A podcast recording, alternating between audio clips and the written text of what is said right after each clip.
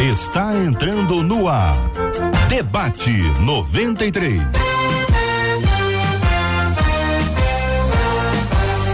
Realização 93 FM. Um oferecimento Pleno News. Notícias de verdade. Apresentação J.R. Vargas.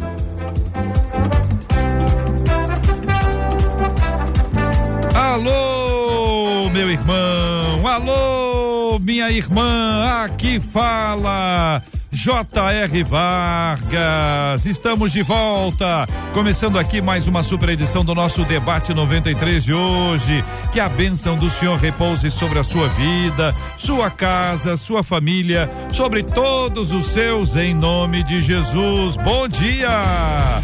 Bom dia para os nossos queridos debatedores, para essa turma maravilhosa que nos acompanha ao longo de todos os dias. Muito obrigado você que nos dá essa incrível audiência e participa conosco do debate 93. Bom dia para o pastor Tassi Júnior. Alô, pastor Tassi Júnior, seja bem-vindo ao Brasil, meu querido. Deus te abençoe. Bom dia. Bom dia, JR. Que alegria estar aqui com vocês mais uma vez. Me sinto sempre honrado e sei que hoje vai ser um tempo inesquecível aqui, viu?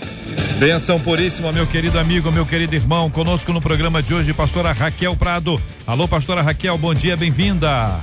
Bom dia, JR. Bom dia, meus amigos debatedores. Bom dia, ouvinte.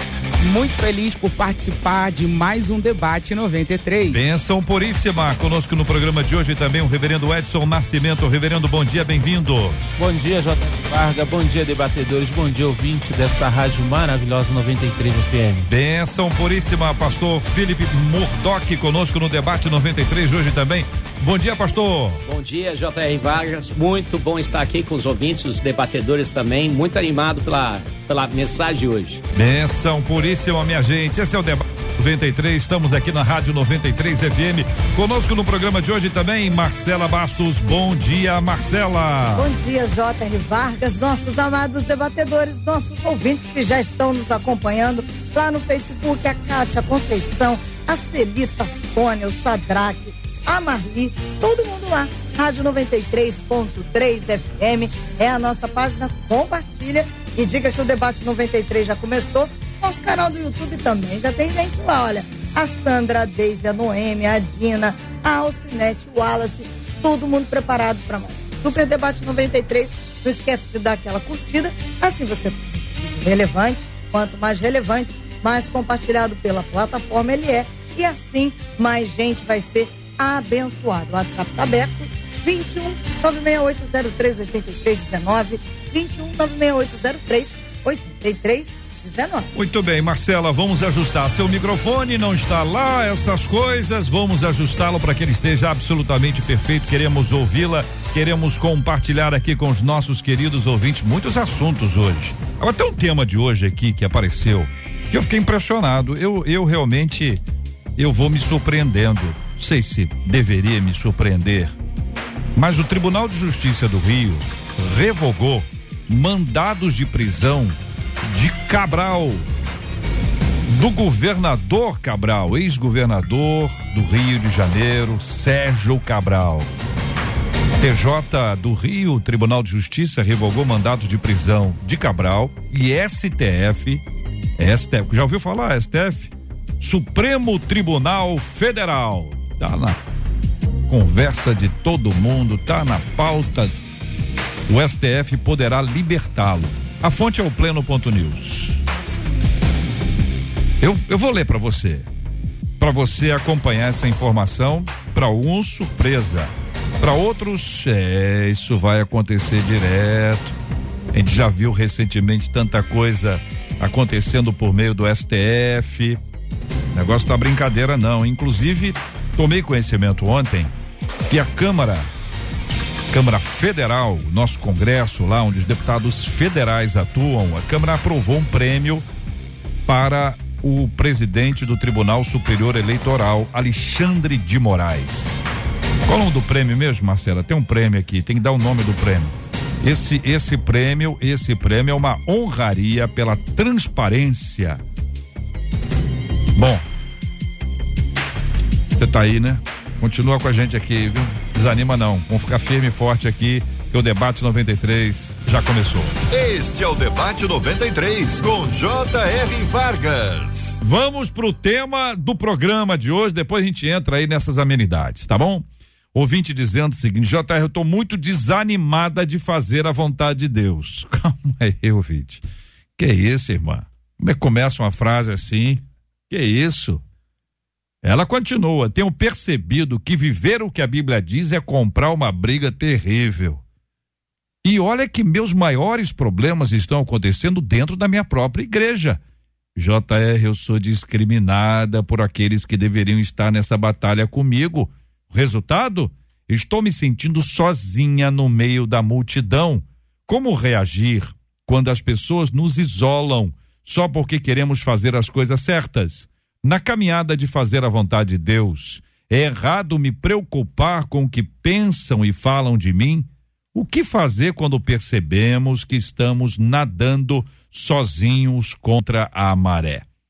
Pastora, posso começar ouvindo a querida irmã? Eu queria eh, ouvi-la inicialmente para dizer assim, o que, que, a irmã achou dessa, dessa abordagem aqui? É por aí mesmo? É o que está acontecendo? A leitura dela é correta? Olha, JR, esse tema é bastante relevante, né? E só que não nos pega de surpresa. E eu quero falar para ouvinte, para essa amada ouvinte, para todos que estão nos ouvindo. É, Jesus, certa feita, ele já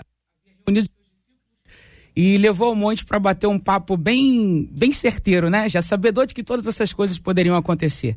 E em Mateus 5, vai dizer no verso 11 o seguinte: Bem-aventurados são vocês que, por minha causa, é, forem insultados, perseguindo, disserem e mentindo, disserem todo mal contra vocês.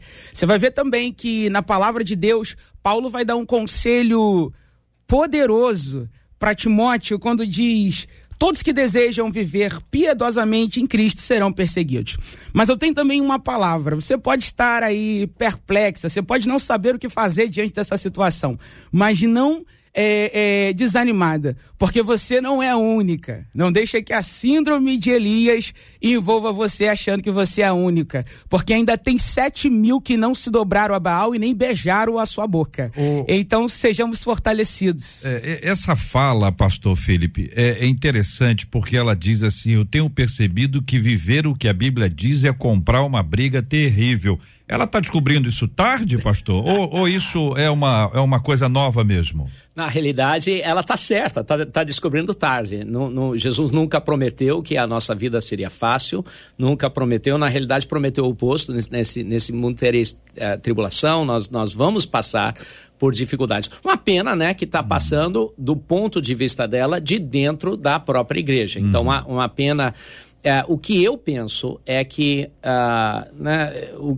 muitas vezes uh, o que precisa mudar é a nossa atitude, né? Então a nossa perspectiva das coisas tudo pode detonar em volta de nós, mas se a nossa perspectiva não for equilibrada diante disso, a gente vai detonar junto, né? Uhum. Teve, teve, Jesus contou uma parábola sobre dois irmãos, né? Que moravam na mesma casa, estavam dentro da mesma casa. O, o irmão mais velho, ele, a, a, postura dele era, eu tô fazendo tudo certo e todo mundo tá me atacando, tudo, tudo certo, fiz tudo certo, minha vida toda fiz tudo certo dentro dessa casa, aí vem o, o meu irmãozinho, aí ele recebe todo. E a perspectiva do irmãozinho foi: puxa, eu fui perdoado, graças a Deus eu vou festejar. Às vezes nós precisamos de uma mudança de perspectiva, hum. né? Eu, eu, uma mudança da nossa perspectiva das coisas que acontecem em volta de nós. O pastor Edson, e essa briga, hein? Olha, é, JR, a, a, primeira briga que eu acho que a gente tem, eu acho que essa a gente precisa notar, que nem sempre a gente nota, são as questões internas. A Bíblia traz para nós um conflito interno. E é bem possível, né? O pastor Felipe, ele citou a questão da parábola dos dois filhos, né? A parábola do filho pródigo é, é bem possível que nós estejamos com uma visão errada, nós estejamos olhando e talvez até pensando na questão de Marta, né? Eu estou servindo sozinho, eu estou fazendo sozinho. Porque a, a gente muitas vezes está fazendo muito bem feito aquilo que Deus nunca mandou a gente fazer. Então a gente precisa entrar na sintonia de Deus e saber aquilo que Deus está nos mandando fazer. E quando Deus nos manda fazer, ainda que haja briga, a gente vai fortalecido para essa briga, porque a gente sabe que a gente foi enviado por Deus e não enviado por nós mesmos, pelas nossas questões, por aquilo que a gente acha, por aquilo que a gente percebe né, quando ela fala o que a Bíblia diz, há uma diferença entre aquilo que a Bíblia diz e aquilo que eu percebo a respeito daquilo que a Bíblia diz. Então, talvez exista um momento de parar e de ter uma reflexão daquilo que Deus está falando para ela. Ô, pastor Tarsi Júnior, o senhor concorda, pastor? Eu concordo, mas eu queria também é, pensar se de fato é legítima essa crise. Porque a gente vê pessoas que começam por esse caminho de que só eu tô certo, todo mundo tá errado, só eu entendo, ninguém mais entende, só eu sirvo a Deus, só eu faço a verdade. Então, assim, o quanto, né, é, de legitimidade tem nessa afirmação dela, o quanto de razão tem nisso, ou talvez ela não esteja certa, ou talvez ela não esteja entendendo, né? Então, assim, porque me preocupa essa primeira colocação dela, sabe? De que é, esse desafio de fazer a vontade de Deus, essa preocupação. Então, assim, será que ela está tendo uma percepção né, correta da situação? Será que é aquilo que a pastora Raquel disse? É, Elias, né, chega um momento que você fica naquela bolha, você acha que só você está certo, só você é crente, só você faz o que é correto. E não é, não é sempre assim. Né? Então, talvez falta uma compreensão. Então, eu acho que tem que tomar cuidado quando a gente observa um quadro como esse, para ver o quanto de verdade tem nessa sua crise, né? Ah, muito bem, eu eu estou aqui acompanhando os nossos ouvintes e, e, as opiniões deles e daqui a pouquinho nós vamos estar compartilhando o que eles estão dizendo sobre esse assunto também. Portanto, ouvinte, fique à vontade para expressar sua opinião. Sua opinião é sempre muito bem-vinda. Concorde, discorde, sempre com carinho, com respeito. Isso é sempre muito bom. A nossa ouvinte diz assim: e olha que meus maiores problemas estão acontecendo dentro da própria igreja. Ela afirma: sou discriminada por aqueles que deveriam estar nessa batalha comigo. Daqui a pouco a gente fala sobre o resultado disso. Mas o que, que significa na prática essa história de discriminação dentro da própria igreja? Ela está achando que isso está errado e os demais acham que ela é que está errada por achar que isso está errado é, é uma falta de perspectiva de quem é o adversário, aí não se sabe quem é o adversário, então um atira no outro, o que na guerra é chamado de fogo amigo. Como é que vocês se expressam?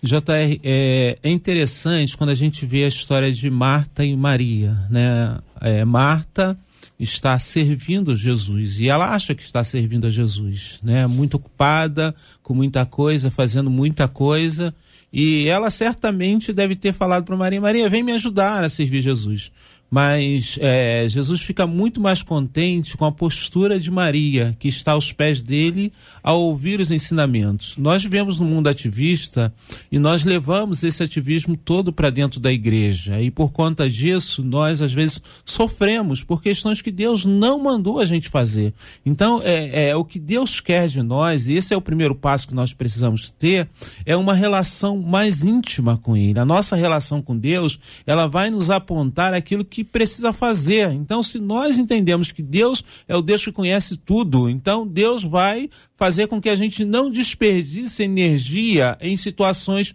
ruins, em situações vãs. O apóstolo Paulo, quando ele termina o seu ministério, ele fala que combateu o bom combate. Então, existe um bom combate para combater.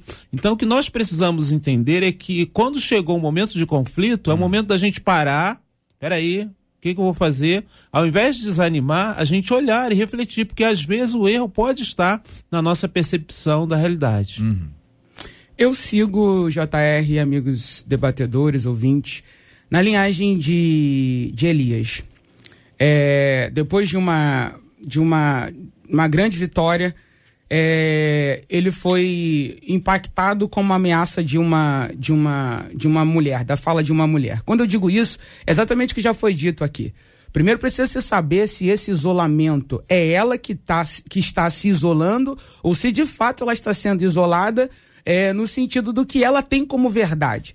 Então aqui a gente está partindo do princípio de que será que o que ela diz que é certo é certo? Ou será que há uma crise dentro dela em, em que, como já foi dito aqui, em que só ela é a certa e todos os demais é, é, estão errados. Isso faz com que ela mesmo é, é, se isole. E aí a gente precisa olhar dentro da seguinte perspectiva: qual é a minha motivação em estar servindo a Deus? Pelas pessoas que estão ao meu redor ou por aquilo que Ele é?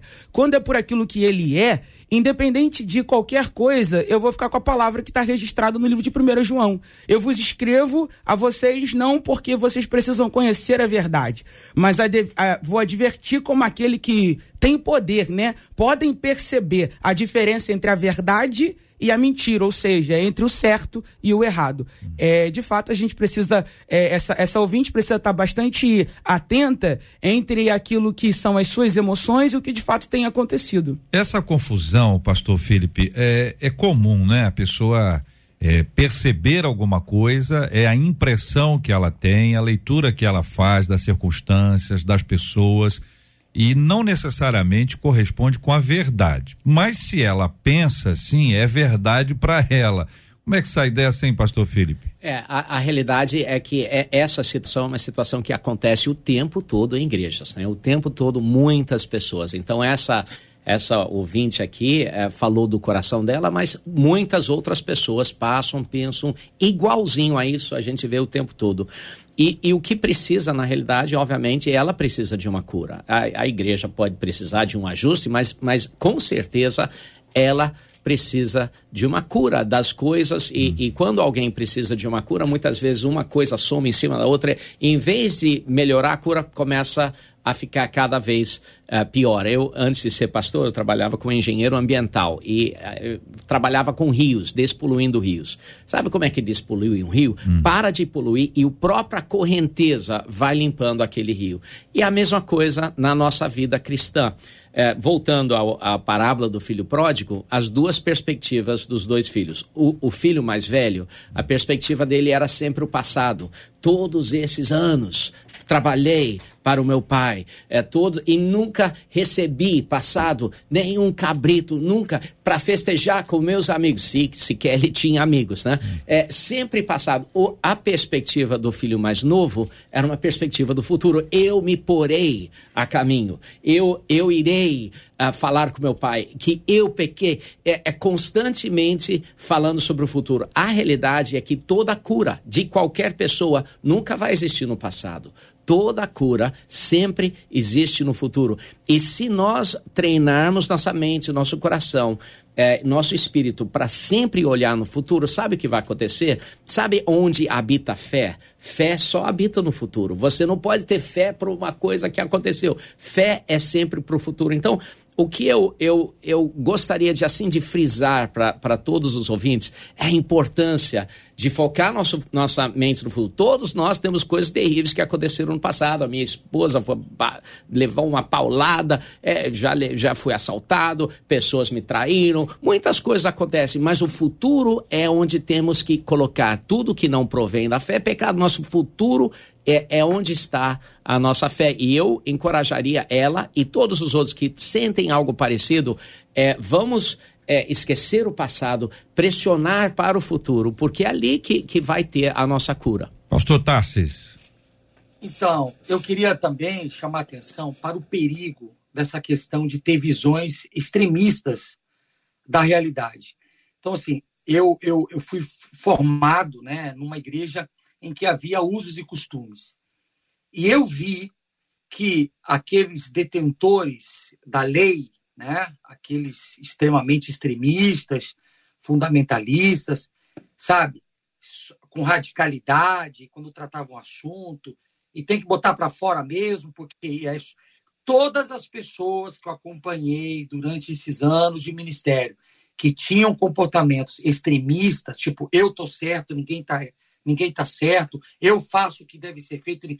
Todo mundo tinha algum problema que precisava ser tratado. Então, quando eu tenho uma postura extremista, radical, eu preciso fazer uma leitura para ver se não tem alguma coisa aí dentro que precisa ser tratado. Porque, assim, nós precisamos conservar os princípios? Precisamos. Precisamos de flexibilidade? Precisamos. Precisamos, sabe, ter a, a, aquele sentimento de caminhar mais uma milha, de estender. Nós precisamos, precisamos. Igreja é isso. A gente tem pessoas de diferentes formas. A gente recebe pessoas todos os dias. Precisamos ter essa flexibilidade. Você vai ajudando, vai trabalhando, vai desenvolvendo. Postura radical nessa, nessa vertente aí é muito perigoso. Então, meu conselho é: faça, se você é uma dessas pessoas que tem esse comportamento, faça uma autoanálise. Vê se você não está sendo. É, é, é, está tentando esconder alguma coisa aí que você não quer tratar, porque, olha, é muito perigoso. Caminhos extremistas são perigosos. Muito bem. Ouvintes falando com a gente, Marcela. Um deles, pelo WhatsApp, diz assim: Eu me sinto como essa ouvinte, só que eu me sinto assim dentro da minha própria casa.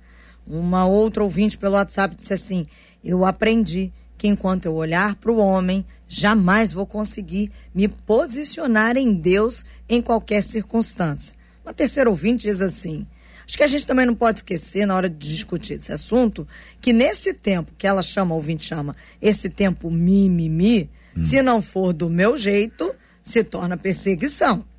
A Sônia, no Facebook, disse: é muito triste a gente chegar na igreja e constatar que muitas vezes aqueles que estão ali agem pior do que aqueles que estão no mundo. É uma grande decepção. É preciso ter graça de Deus para realmente permanecer firme, real e verdadeiro. E o Gabriel disse assim pelo WhatsApp: Eu acho que muitas vezes o que nos falta como cristão, como cristãos, é alcançarmos a maturidade cristã. Uma vez que esse lugar é alcançado, esse tipo de coisa acaba sendo dissipado. Vou trazer para vocês o que penso. Ele diz: Eu me lembro de Pedro, quando ele começou a submergir, reparando na força do vento, quando ele estava andando sobre as águas. O que, na minha opinião, faltou a Pedro naquele momento foi foco em Jesus. Quando a gente conseguir controlar, não, quando a gente não conseguir controlar o ambiente, penso que a gente precisa controlar o nosso foco, diz o Pedro no WhatsApp. Muito bem, duas questões importantes aqui. A primeira, generalização, né? Todo mundo é, na igreja tem, todo mundo vive assim e tal. Dá, um, né? Dá uma mexida no negócio, parece que eu não quero nesse lugar aí. Tem gente que fala tão mal da igreja que tem dono, que tá falando mal do dono. Não tá falando mal das pessoas que são erradas. É, gente errada tem. Outra coisa, falar mal se resolvesse alguma coisa, hein? Teria algumas pessoas aí teriam evoluído muito nas suas áreas. A outra coisa é que também está adicionada a essa, quando você generaliza, é que você acaba tornando aquilo que é parte como todo, o que é particular como público, geral. E aí você não sabe mais como resolver isso, porque a impressão que dá é que não tem jeito. Então, eu estou perguntando a vocês, eu fiquei desanimado. Tem jeito, gente? A igreja, vou perguntar para ficar claro, sim. A igreja tem jeito, que alguns comentários que eu vi agora. A igreja tem jeito sim, porque a igreja é do Senhor. A gente precisa, essa é a primeira questão que nós precisamos entender. A igreja não é minha, a igreja é do Senhor. A igreja tem um dono e esse dono cuida muito bem da igreja. Existem pessoas que são pessoas como eu, pessoas falhas, como todos nós. Mas o que nós precisamos entender é que existe alguém que está cuidando e as situações que nós passamos, eu acho que essa é a questão, elas fazem parte da cura que Deus está tratando para cada um de nós, né? Se a gente perceber, já foi citado dois textos maravilhosos, Elias na caverna, né? Deus vai todo o tempo com ele vai fazendo a cura todo o processo de cura, de alimentação, até Deus fazer com que ele perceba que ele precisa sair da caverna. Então, a, a, Deus vai fazendo isso conosco na caminhada, e a caminhada são as coisas cotidianas que vão acontecendo. Então, o fato de eu começar a notar que alguma coisa diferente, que eu estou sendo discriminado, eu preciso olhar para mim e dizer o que, que Deus quer trabalhar no meu coração agora, o que, que Deus quer fazer na minha vida agora. Então, a minha relação com Deus, ela precisa se intensificar para que eu consiga ter olhos abertos para perceber a ação de Deus na minha vida, o que, que Deus quer trabalhar em mim. As outras pessoas, Deus pode trabalhar a partir de mim, mas Deus vai trabalhar primeiro em mim. Então, a minha percepção ela é aquilo que faz com que eu note que Deus está trabalhando em mim nesse momento. Gente, aquela experiência maravilhosa e singular do profeta Isaías, diante de Deus, a glória de Deus se manifestando, ele está impactado, impressionado, ele vê a glória de Deus. Quer dizer, é um, isso é um acontecimento que muda o indivíduo para sempre e muda de dentro para fora. Ele analisa a sua própria vida Uhum. e reconhece que ele não é melhor do que os seus contemporâneos. Uhum. Essa, essa, esse olhar para se reconhecer, é, para se perceber igual e não superior, como é que se dá esse processo internamente na nossa vida? Então, JR, como já foi dito aqui, é, a gente só consegue é, fazer essa análise que nós não somos superior, mas igual, é quando a gente está submergido na palavra.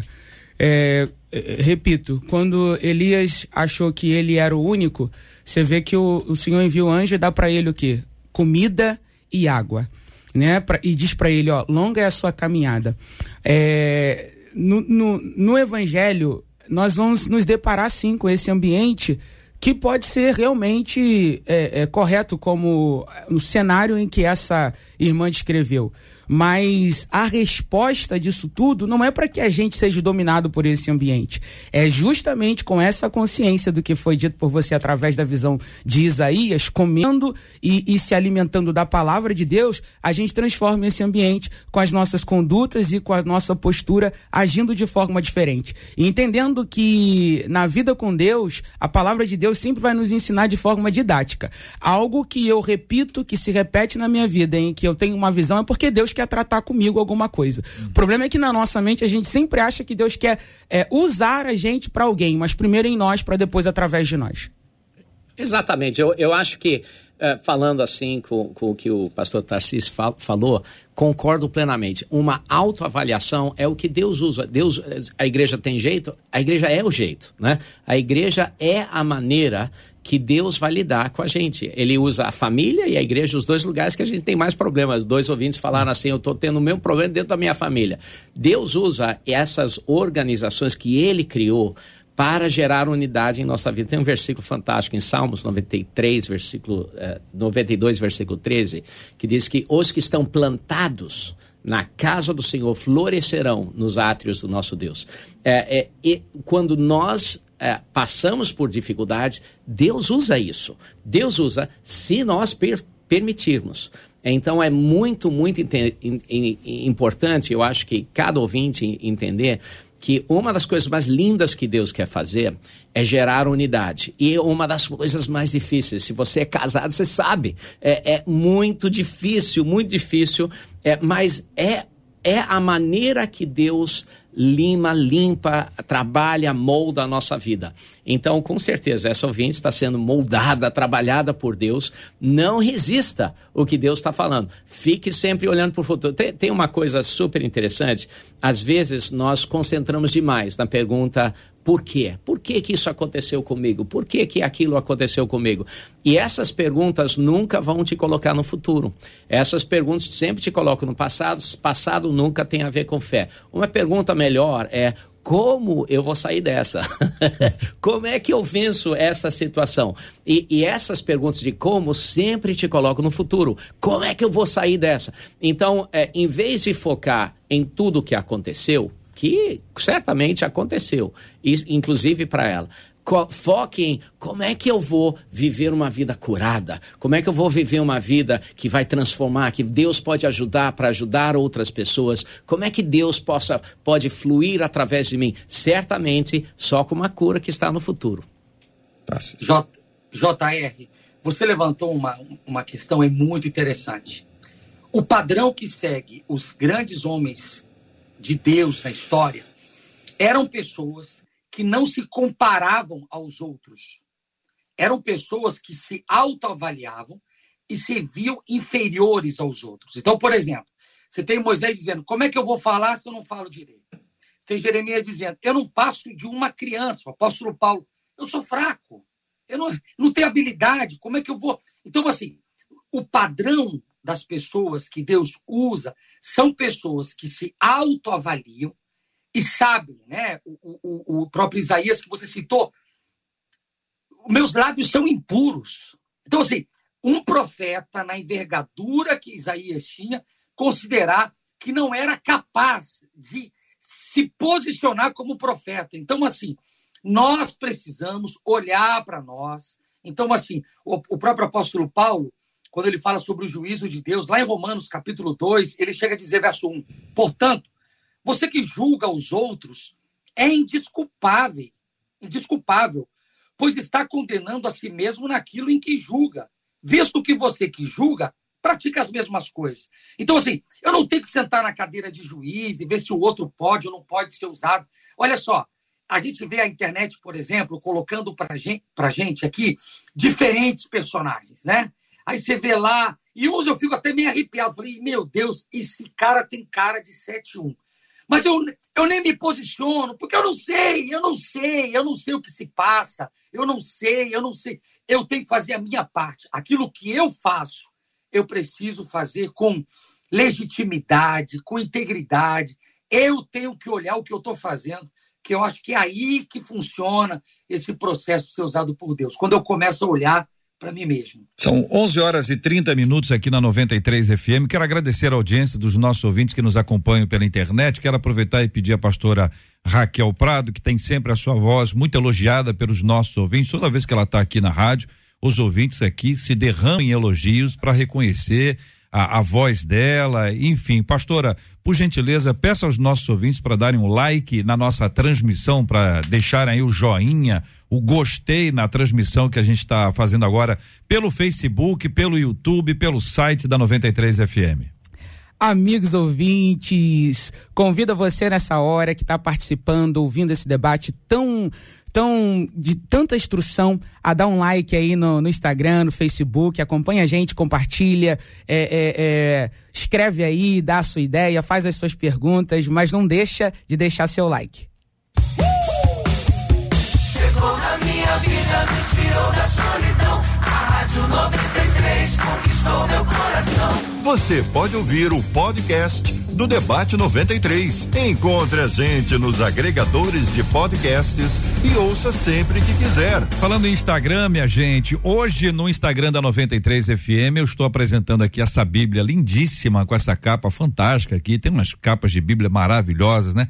E é capa dura. Essa aqui você tem condições de tê-la por muito tempo, enfim, não enruga, é muito bom. Ah, e essa caneca para você tomar o cafezinho com crente da 93 FM, para você curtir é aquele chá da tarde maravilhoso. Dá para tomar água também, mas isso é para café e chá, que é o charme, exatamente isso. E a, e a caneca ficou colorida, muito bonita, da 93 FM. Para você que está acompanhando a gente agora no Instagram da 93. Se dependesse de mim, todos os debatedores ganhariam. Mas não depende de mim, eu não gosto de botar pilha em ninguém. São 11 horas e 32 minutos. Por falar em botar pilha, por falar em botar pilha, o Sérgio Cabral pode assistir a Copa em casa, Pastor Edson.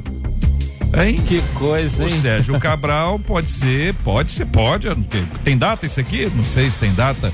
O tribu, matéria da, do Pleno Ponto News.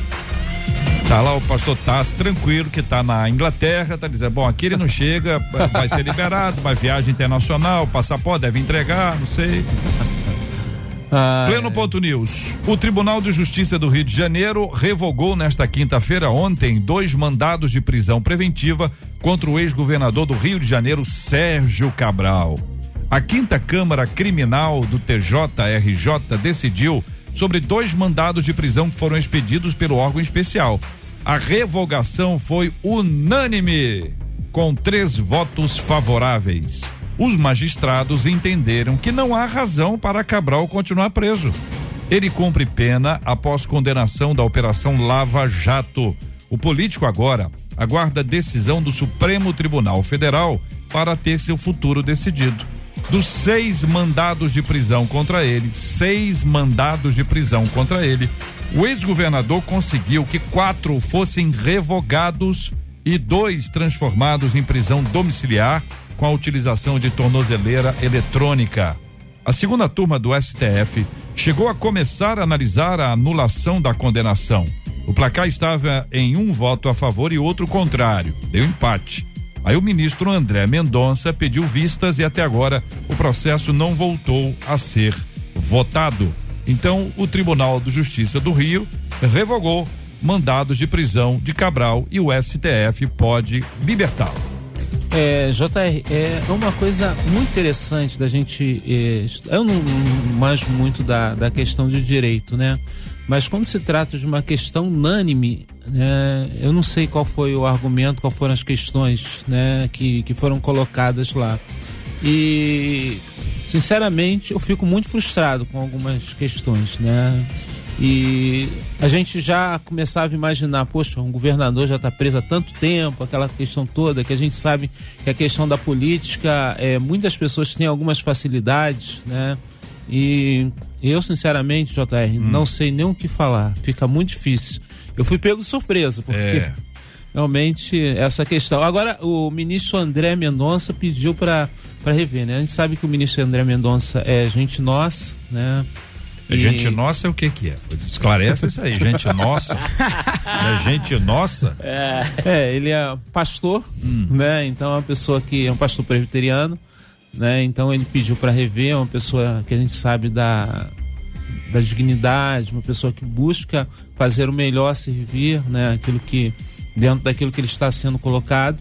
Então acho que as questões vão ser resolvidas da melhor forma que a lei permite fazer, né? Porque a gente não tem a lei sempre ela vai ter aqueles atalhos, né? Então a gente, embora seja o nosso desejo, mas nem sempre a, a lei permite que a, o nosso desejo seja cumprido. O pastor Felipe trouxe diversas, em duas ou três ocasiões, aqui a expressão que a fé nos leva para o futuro. Que o como nos ajuda a sair do porquê. O porquê nos leva ao passado. Eu estou acompanhando o senhor aqui, pastor Felipe, estou plenamente de acordo com o senhor, mas essa notícia me leva para o passado. É verdade. E dá a impressão, a impressão que dá é o seguinte, é isso aí mesmo. É.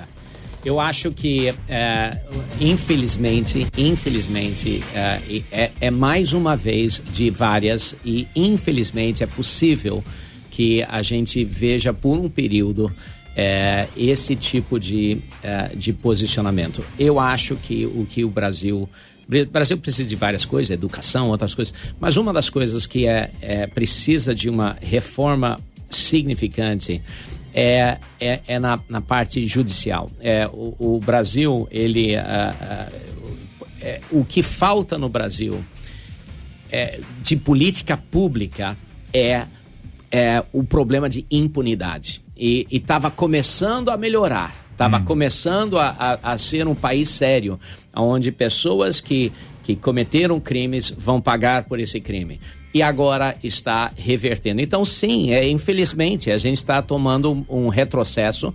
É, é, é, é triste. É, o que, que eu posso dizer é que nós é, precisamos de educação e de igrejas no Nordeste. Urgente, urgente. Vamos começar a trazer a prosperidade do Evangelho lá para o Nordeste, que vem através da palavra de Deus, através de educação.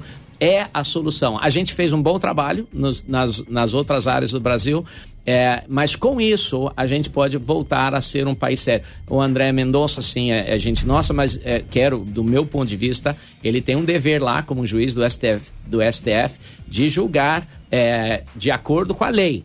Uh, não exceder a, a, a, a, responsabilidade dele, como outros membros uh, do STF aparentemente fazem, mas de, de, de executar o que a lei ordena para ele executar. E uh, eu acho que está fazendo um trabalho fenomenal. A Câmara aprovou o prêmio para o ministro presidente do, do TSE, o Tribunal Superior Eleitoral, e também integrante do STF, Alexandre de Moraes. O prêmio Transparência e Fiscalização Pública. Pastora Raquel, esse prêmio é entregue todo ano, então é um prêmio anual. Ano passado, ele foi. Cadê o do ano passado?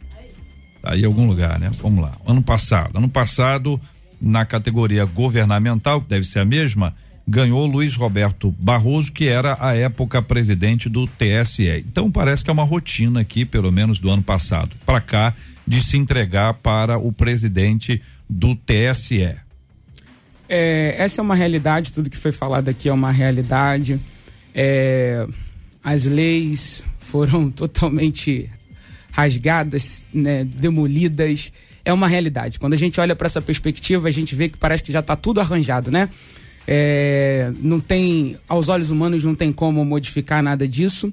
E continuando olhando com a visão humana é frustrante, mas eu quero deixar aqui uma palavra que eu acredito que é o meu papel e o que me faz olhar para o futuro e responder a pergunta, né?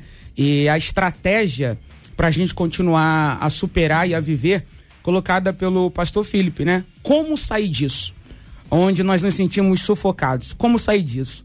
Eu olho para a palavra de Deus e vou lembrar e vou me arremeter ao passado. Não só o passado de tanta roubalheira, mas eu vou me arremeter ao passado, bem passado, quando o Senhor vai responder, o próprio Deus vai responder a Abacuque, que está vivendo uma situação que eu acredito que bem semelhante como a nossa.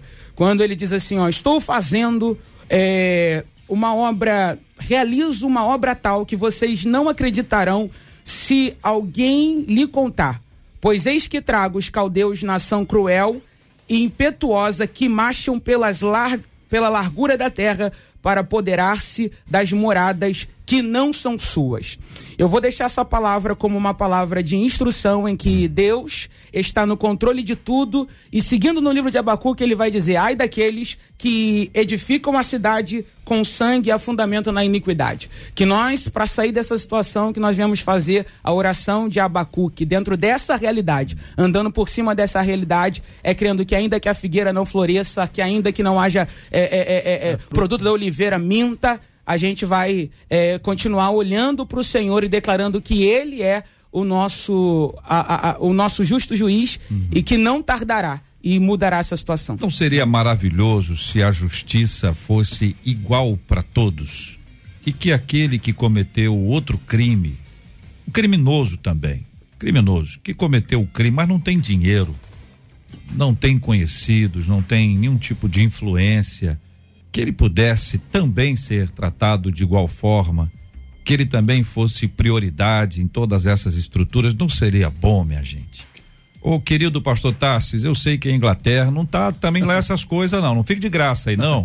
Porque sai primeiro-ministro, sai a primeira-ministra, entra um outro agora, e uma disputa violentíssima, enfim, o, o, o, rei, o rei já está sendo aí ovacionado no sentido literal dessa palavra, recebeu uma ovada aí. Enfim, isso tudo está diante dos nossos olhos e o mundo inteiro está acompanhando. Mas agora, recentemente, aliás, ontem, uh, o ex-ministro Henrique Meirelles, que acompanhou a campanha do presidente eleito recentemente, ele num evento para investidores, ele, ele diz que está pessimista quanto ao novo governo. Não entendi nada. Ele apoiou a eleição. Ele estava no grupo que fez a campanha. Aí Meireles desejou boa sorte aos clientes do banco. Isso foi para um banco. Desejou boa, so boa sorte para vocês, hein? Boa sorte para vocês. Segundo ele, o presidente eleito estava sem falar economia. E quando falou sobre economia, ele dilmou. É uma nova expressão. Eu lembro do malufou. Agora tem o dilmou. O dilmou, veja, isso é o Henrique Meirelles. Não é o Guedes está falando. O Guedes falou assim: ah tá vendo Guedes, é mal perdedor e tal. Não, quem falou foi Meirelles. Ele disse que ele, está pessimista, não tem dúvida, só pode dizer uma coisa a todos: boa sorte. O que, que, é isso, hein, pastor Tassis? Eu acho que ele cogitava o convite para ser ministro. E aí, assim. quando você não está no páreo, aí você critica quem, né? Então, o presidente eleito já sinalizou mais ou menos quem vai ser o, o ministro da economia. Então aí eu acho que é um pouco de recalque também. Agora me permita, Jota, só fazer uma observaçãozinha bem rápida. Nós precisamos acreditar que o evangelho vai mudar essa realidade do Brasil. Eu estou com um sobrinho de 21 anos passeando hoje em Genebra, ele me ligou. Tio, me fala um pouco de Calvino, eu quero visitar aqui. Aí eu contando para ele a força que o evangelho, sabe, pregado por Calvino, trouxe para a Suíça, eu explicando isso para ele, como a economia da Suíça mudou, como que a história mudou, porque alguém se posicionou com os firmes do Evangelho. Então, assim, esse crescimento evangélico, eu estou confiante de que lá na frente, como disse o pastor Filipe, alguma coisa boa vai acontecer e que Deus tenha misericórdia de nós. Amém e amém.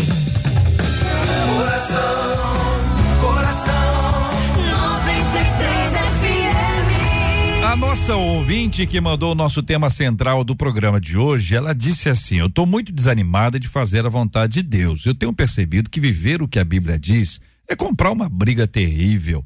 E olha que meus maiores problemas estão acontecendo dentro da minha própria igreja. Eu sou discriminada por aqueles que deveriam estar nessa batalha comigo. O resultado? Estou me sentindo sozinha no meio da multidão. Aí ela faz três perguntas. A primeira: como reagir quando as pessoas nos isolam só porque queremos fazer as coisas certas? Pastora, podemos responder a esta querido ouvinte? Então, como reagir? Na verdade, toda vez que você se posicionar e se propor a fazer a obra de Deus, está fazendo de fato o que é certo, como já foi colocado aqui, se o que ela tem como certo de fato é o certo, ela vai ter uma oposição.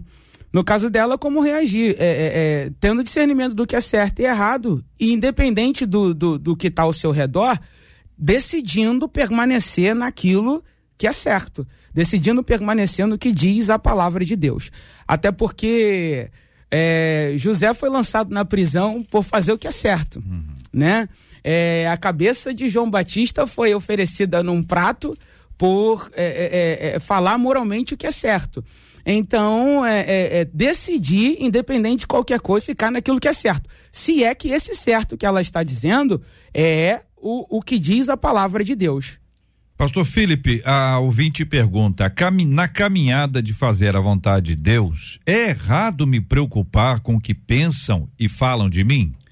normal, mas errado sim. Normal, a gente, todo mundo tem um pouquinho dentro de nós de, de preocupação do, do, que as outras pessoas pensam, por isso é o que nos faz vestir bem é, é, é, é normal. Porém, sim, é, é errado e sempre vai te levar a uma conclusão errada, né? Porque é, quem realmente nos ama de uma maneira incondicional, quem nos ama de maneira é, que, que entende a nossa vida muito melhor do que até a gente entende, com certeza melhor do que os outros entendem, é o nosso Senhor Jesus. Então, sim, é, a gente precisa é, constantemente fazer uma autocrítica, autoavaliação e, e remover de nós essas, essas preocupações, preocupação do homem, do que alguém pensa.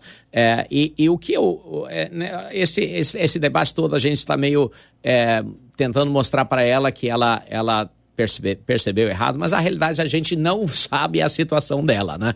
É, então, às vezes é necessário fazer um reposicionamento. Às vezes é necessário. Então, eu diria que seria o último caso, as, as últimas casos, mas às vezes alguém que está em um ambiente tóxico, em um ambiente que não consegue se libertar, é, de novo, é o último dos casos. Às vezes uma mudança é, traz um renovo, né? Pessoas, é, é, em, em, todos os casos, às vezes pessoas recasam e a vida é, segue muito bem. Às vezes as pessoas mudam de igreja e tudo muda na vida deles. Então, é, é, a gente lidou com as coisas mais importantes, mais óbvias, de, de tentar ajustar, mas eu queria só dar, assim, também o outro lado. A gente não sabe, eu não sei, eu não estou conhecendo especificamente a senhora e o caso da senhora, mas é, às vezes uma, uma nova, um novo reposicionamento pode fazer uma mudança é, é, linda para a sua vida. Pastor Tassis, o que fazer quando percebemos que estamos nadando sozinhos contra a maré? Pergunta a nosso ouvinte. É, o que fazer? Se essa maré vai contra os princípios, eu, eu convidaria você a fazer o que o pastor Felipe está recomendando. Pede para sair, procura uma igreja. Uma vez eu recebi alguém, pastor JR, hum. que disse para mim assim na sala: Pastor, estou gostando muito aqui dessa igreja, já passei por sete, mas nenhuma presta. Aí eu falei assim: se eu fosse você, eu não ficava aqui também. Tá cheio de problema aqui, tá até aqui de problema. Já vaza para outra, porque pode ser que você vai achar uma perfeita, porque essa aqui também, se eu te contar, você vai chorar comigo. Sério, pastor, mas me fala. Não, não, é uma igreja boa, mas tem muito problema. Segue a caminhada, procura, você vai achar. Vai achar, talvez é na Barra da Tijuca, talvez aí, né, naquela região ali, é, o pastor, o reverendo conhece bem ali aquela região, talvez ali ache. Mas assim, na região que eu estava não tinha uma igreja perfeita. Que Deus ajude ou que ela mude de comportamento e veja que é isso mesmo. A igreja é para pessoas machucadas, feridas e a graça é para todos e que o Senhor tenha misericórdia de todos nós. Marcela Bastos. Olha, os nossos ouvintes estão falando, o Ivo, por exemplo, disse assim: sabe o que eu percebo? É que as pessoas, de uma maneira geral, querem que a igreja tenha paz. Só que quando nós temos paz, verdade seja dita, diz o Ivo, a igreja relaxa e a gente precisa estar sempre alerta. A Claudirene disse assim: combater o bom combate é diário e a gente não pode esquecer disso. João Renato encerra dizendo. Deus usa a igreja para nos curar e nos levantar. Isso aconteceu na minha vida. Foi ferido em uma igreja e Deus usou uma outra igreja para me sarar. Então, há vida na igreja sim, diz o Renato. Muito bem, a gente sabe que essa temática que envolve a igreja é extremamente interessante porque ela fala da realidade da nossa, do nosso dia a dia. Nós amamos a igreja. Nós aqui que estamos conversando aqui. E sei que boa parte dos nossos ouvintes também amam a igreja.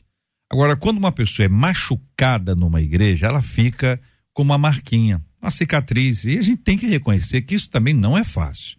A pessoa foi humilhada, falaram mal dela, criaram um tumulto para a vida dela por causa de uma fofoca, de uma história mal contada. A gente sabe que essas coisas acontecem onde tem gente. Agora é preciso entender que ainda que a gente tenha esse e outros tantos problemas, e que são reais de fato, nós não desistimos, porque esse é o plano de Deus para melhorar a vida da humanidade inteira. Nós somos sal da terra e luz do mundo. Aí você imagina o seguinte: olha, o meu bairro aqui é o caos. Meu bairro onde eu moro, ih, rapaz, você precisa ver o meu, meu bairro. Meu bairro é, é terrível. Aí eu entendo que eu tenho que ser sal da terra e luz do mundo no meu bairro. Mas por que, que a gente não entende que tem que ser também dentro da igreja?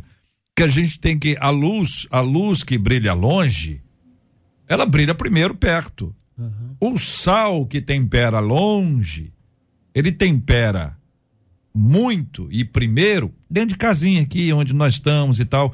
Então, como é que a gente trata isso para que o nosso ouvinte possa, finalizando, pastor Edson, compreender essa verdade? JR, a gente é, sempre precisa, e essa é uma questão, a gente sempre precisa retornar a Deus, né? Lá em Apocalipse fala, quero voltar ao primeiro amor. Nós precisamos retornar isso, porque a gente vai se desgastando das nossas relações dentro da igreja, das nossas questões. Isso vai nos desgastando, a gente vai caminhando e aí a gente começa a ter a síndrome, né, do filho mais velho de achar que só nós é que fizemos essa a, a, aquilo que é certo, aquilo que é correto. Então, para mim, o JR, o grande segredo é a gente voltar a, a, ter uma vida de oração, de busca, de estar aos pés do Pai, lembrar um pouco de Maria, que estava ali de uma forma muito preguiçosa ao olhar da irmã, mas ela estava aos pés de Jesus a ouvir os seus ensinamentos. Assim nós temos uma vida muito menos ansiosa, a gente consegue ouvir aquilo que Deus tem para nossa vida, porque uma coisa importante que a gente precisa entender é que Deus não tem plano B. E se a gente está errando em algumas coisas, se a gente está entrando em algum atalho, talvez porque a gente não ouviu Deus direito. Então a gente precisa ouvir Deus para a gente fazer aquilo que Deus mandou a gente fazer. Um outro ouvinte diz o seguinte: quem criou o mal? Eu sei que a Bíblia afirma que Deus é amor, mas a passagem de Isaías 45, 7 diz que foi o próprio Deus quem criou o mal. Então isso significa que Deus não é tão amoroso assim? O mesmo Deus que ama e cuida é capaz de mandar calamidade sobre seus filhos? Deus é capaz de se irar e deixar de amar? que, que você pensa sobre esse assunto, hein, querido ouvinte?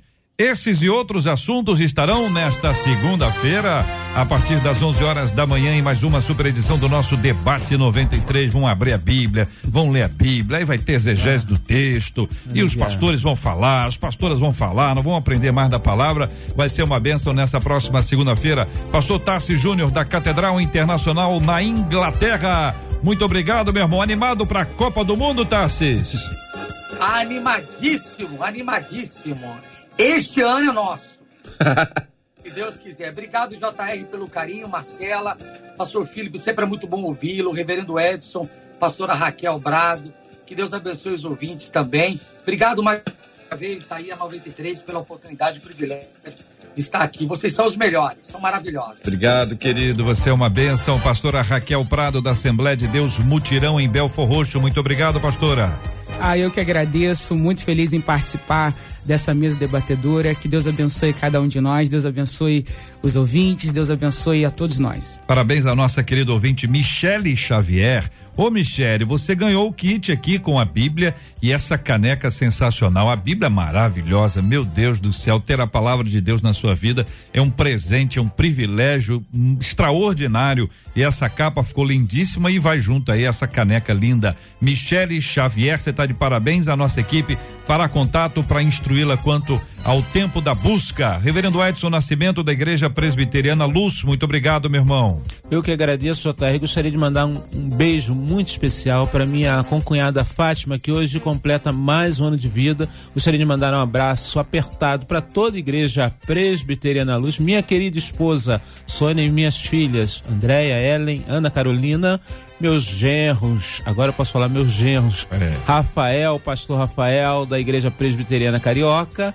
e também meu genro Ellison. Que Deus abençoe a todos vocês. É, o tom de voz muda, né? Você viu, pastor Felipe? O senhor é um, um pastor observador. Eu, eu entendi, eu estou acompanhando o senhor aqui, o seu olhar. Mas... Alegria é falar das filhas, quando falou do genro, o tom já. É, mas roubaram minhas filhas, né? Pastor Felipe Murdoch, presidente da Ilan Church, muito obrigado pela presença no debate 93 de hoje, pastor. Foi um prazer incrível estar aqui com os ouvintes, com debatedores aqui, JR, fantástico estar aqui de novo.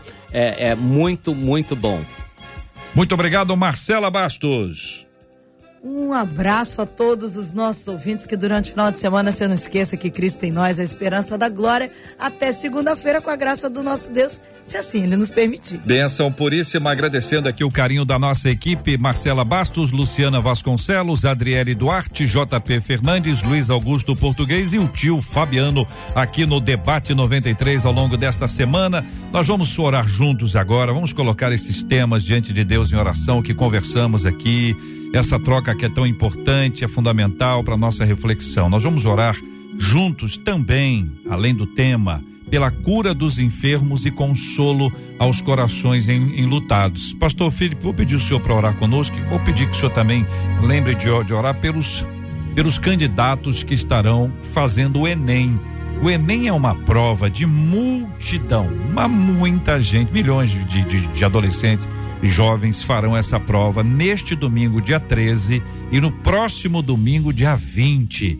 Então é a primeira vez que eu passo pelo Enem como pai, né? Então eu chamo sempre dos enemitas, né? Tem os malequitas, né? E tem os amalequitas, tem os enemitas, esses que estarão fazendo a prova no dia 13 e também no dia 20. Quero convidar você, ouvinte, a interceder também por todos aqueles que farão essa prova no país inteiro, para que Deus traga à memória deles o que eles estudaram. Tem gente que está querendo milagre da última hora, mas é bom saber que Deus traz à nossa mente o que nós estudamos. Faça a sua parte, Deus sempre faz a dele. Pastor Felipe, por favor. Pai, nós te agradecemos tanto, Senhor, por cada ouvinte aqui, Senhor, cada ouvinte, especialmente os ouvintes estudantes, Senhor, e também nossos amigos, Senhor, que estão é, é, entrando, fazendo o Enem nesse domingo, Pai. Eu peço, Senhor, que, que o Senhor cubra nossa mente, nosso coração, remova qualquer é, medo, Senhor, e, e, remova qualquer nervosismo, Senhor. E, Senhor, que o Senhor é, traga ao, ao, a lembrança tudo que foi depositado em nós, nos cursos, na, na escola, Senhor, para que cada um, Senhor, possa ser o melhor, atingir 100% do que o Senhor colocou em nossa vida. Levando, Senhor, cada ouvinte precisando de uma cura, cada pessoa precisando, Senhor, de um restaura, é, restauração restauração no casamento ou com o filho que está perdido, Pai. Que a sua bênção, Senhor, esteja sobre cada um dos ouvintes aqui da Rádio 93, Pai. Em nome de Jesus. Amém. Que Deus te abençoe. Você acabou de ouvir Debate 93.